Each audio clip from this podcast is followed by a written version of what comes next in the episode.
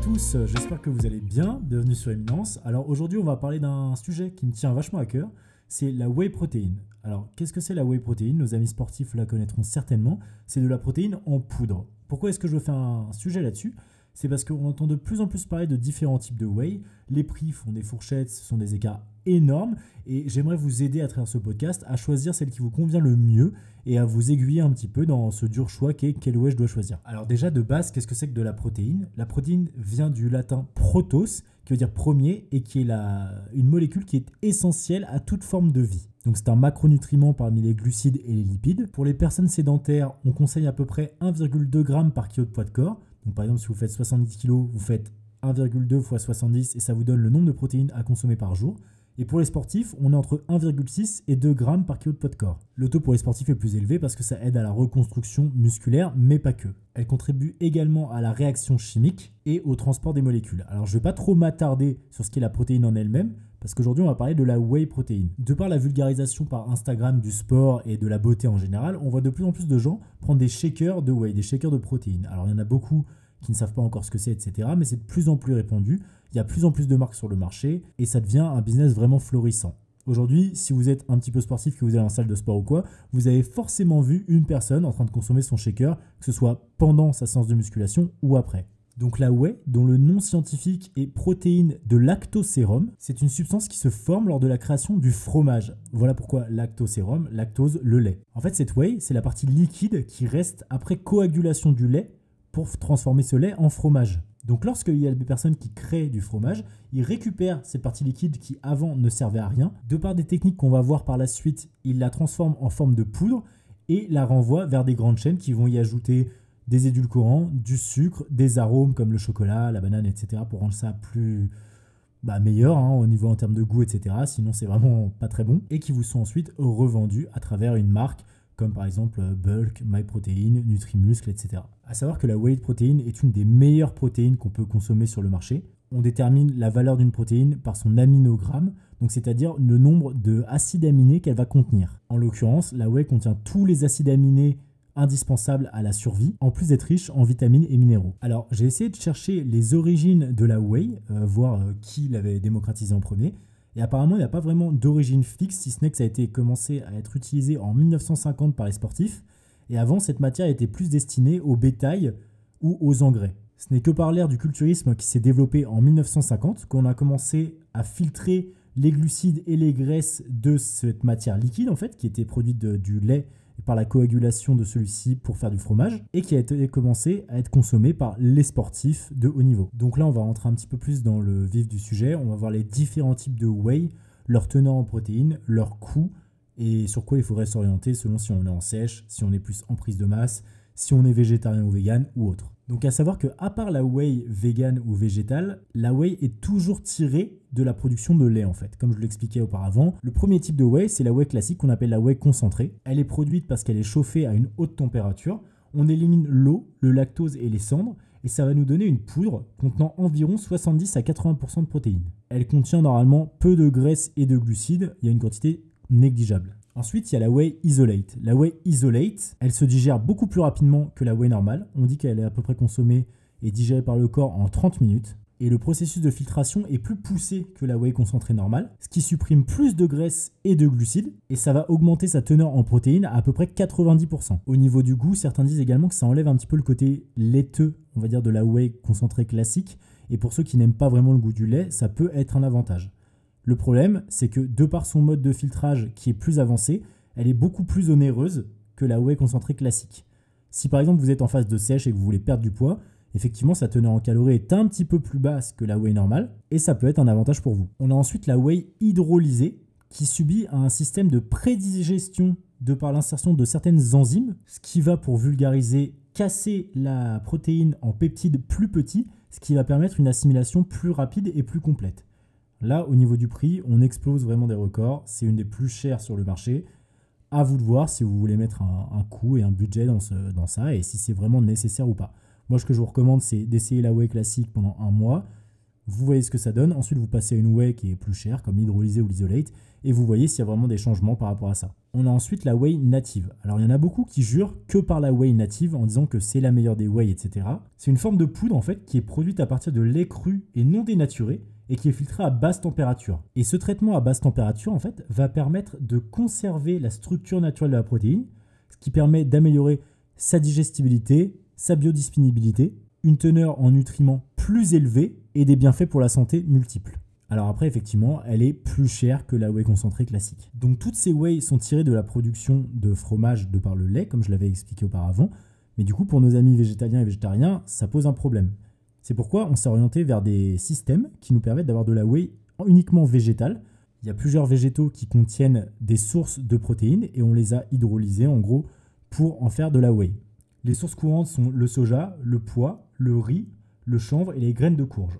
Et ce sont des protéines végétales du coup qui peuvent être isolées et transformées en poudre de whey. Alors il y a des avantages à ça, par exemple la whey végétale est plus riche en antioxydants et en fibres, mais il y a aussi des inconvénients. C'est ce qu'on entend des fois par euh, tu es végétarien, tu es végétalien, tu vas avoir des carences. C'est qu'en gros, dans les protéines végétales, il y a un manque de certains acides aminés donc la composition fondamentale de la protéine. Et ce manque, en fait, ça peut causer des carences et des problèmes de santé car ce sont des acides aminés essentiels à la vie en général. Par contre, pas de panique, effectivement, en implémentant d'autres végétaux et en apportant ces acides aminés par une autre voie que la whey végétale, euh, vous comblez tous les manques que vous pourriez avoir. Donc là, on a vu à peu près les grands types de whey protéines qui sont proposés sur le marché. Alors forcément, la moins chère, c'est la whey concentrée classique. Les autres apportent des bénéfices, à vous de voir si vous voulez mettre de l'argent là-dedans ou non. Personnellement, j'étais sur de la whey isolate pendant très longtemps. Et au final, euh, d'un point de vue budgétaire, en fait, je suis repassé sur de la whey concentrée. Et honnêtement, j'ai pas senti une grande différence, que ce soit dans ma performance ou dans mes gains musculaires. Donc à vous de voir. Chaque individu est différent. Testez sur vous et voyez ce qu'il en résulte. Donc je pense que vous l'avez compris, mais pour ce qui est des protéines, euh, les acides aminés contenus dans ces protéines sont très importantes.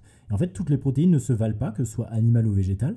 Et j'ai trouvé un classement de savoir quelles sont les meilleures protéines possibles que je vais vous énumérer. Comme ça, si vous voulez faire un classement sur euh, votre alimentation, essayer de consommer les meilleurs en priorité, etc., ça peut être intéressant. Donc le premier aliment qui est le meilleur aliment à consommer protéiné, euh, que ce soit pour les sportifs ou pour les personnes sédentaires, hein, qui a un profil d'acide aminé le plus complet possible, ce sont les œufs.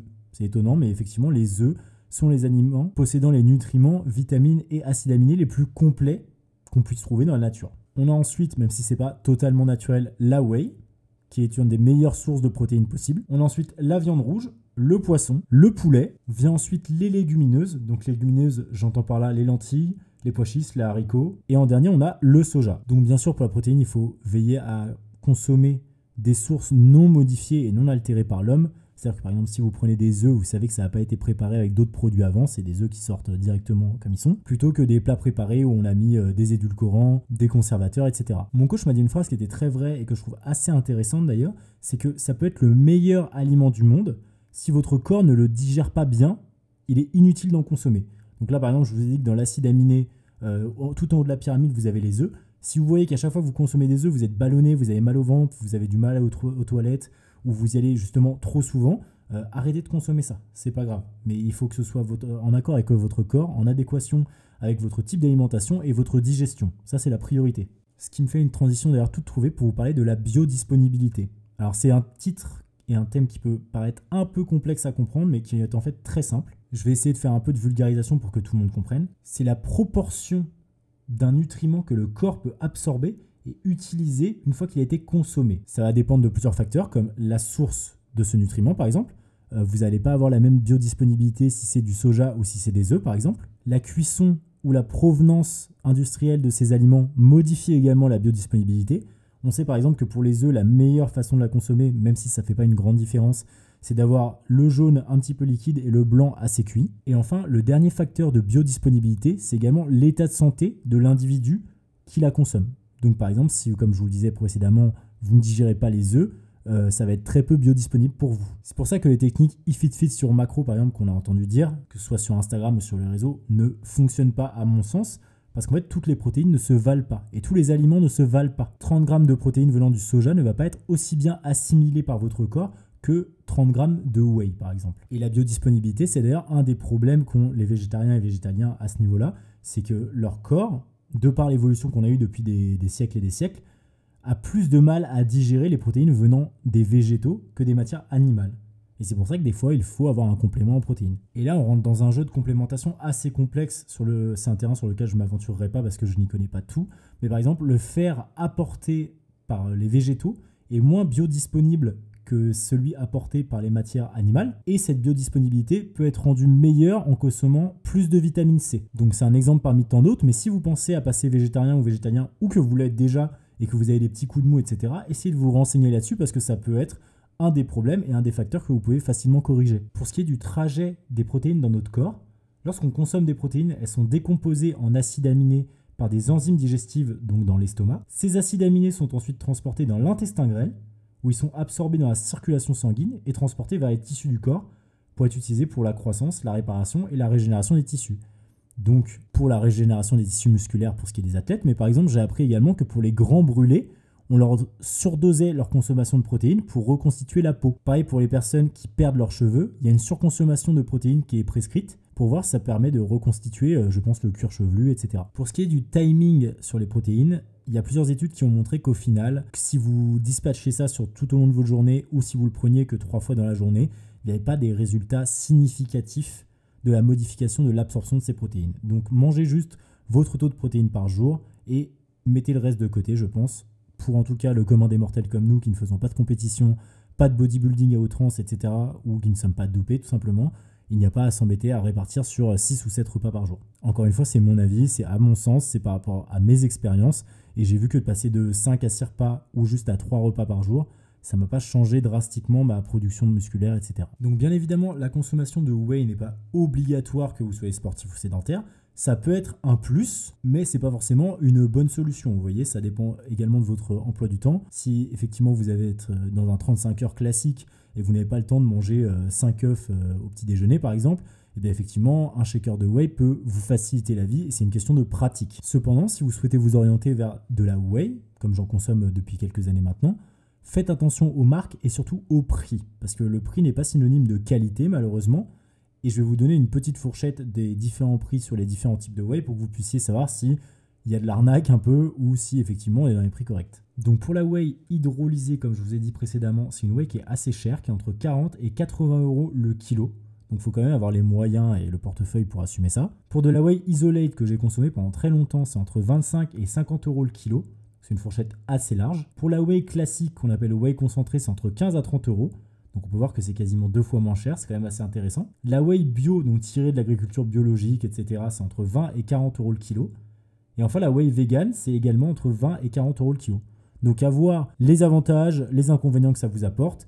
Euh, si vous gagnez ne serait-ce que 400 euh, euh, calories de moins par exemple pour prendre de l'isolate, est-ce que ça vaut vraiment le coup de mettre 40 euros de plus par semaine? Je sais pas. C'est à vous de voir ce qui, ce qui vous va le mieux et ce qui vous convient le mieux, que ce soit dans votre portefeuille ou par rapport à votre santé. Donc voilà, je vous remercie de m'avoir écouté sur ce sujet. On va passer à la recommandation. Et pour une fois, ce n'est pas une recommandation culturelle. Euh, c'est pas non plus un partenariat, mais euh, on va rester sur le même thème, sur le thème de la whey, etc. Si vous êtes intéressé, alors je touche pas d'argent pour vous dire ça, j'ai juste testé plusieurs marques de whey, plusieurs goûts, etc. Je voulais vraiment essayer de ne pas passer à côté, donc j'ai vraiment dispatché mes avis et dispatché mes commandes. Et très honnêtement, euh, à mon goût, à mon sens, la meilleure niveau goût et niveau composition que j'ai eu à goûter, c'est la whey classique de chez Bulk. Très honnêtement, c'est celle qui a le meilleur goût. Euh, moi-même, des fois, il y a eu des whey où j'ai eu beaucoup de mal à finir le paquet. Euh, parce que bah, pour moi, c'était dégueulasse, on va pas se mentir. Hein. Quand on n'a pas l'habitude, en plus, on s'attend vraiment à avoir de la poudre de cacao euh, style Nesquik. Et c'est pas du tout ça. Hein. Faut pas croire que ça a le même goût. Hein. Donc, comme je vous l'ai dit, je touche pas d'argent pour vous dire ça. Je vous laisse vous faire votre propre expérience. Je vous mets un lien en description. Moi, ça m'apporte rien si ce n'est une petite réduction. Et vous-même, en passant par ce lien, vous avez moins 45% sur votre première commande. Donc c'est avantageux. Goûtez-la. N'hésitez pas à me faire vos retours en commentaire. Si vous n'avez pas aimé ou si vous avez choisi un autre goût, moi personnellement, je prends le chocolat. Mais si vous avez un autre goût que vous avez kiffé, dites-le moi parce que j'ai pas essayé 100% des goûts. Peut-être que je vais tomber sur une pépite euh, grâce à vous. Donc en tout cas, n'hésitez pas à me faire vos retours. On est de plus en plus nombreux sur Instagram. Donc je vous remercie de me suivre à éminence-du-bas podcast. On a commencé les shorts, les réels et les TikTok.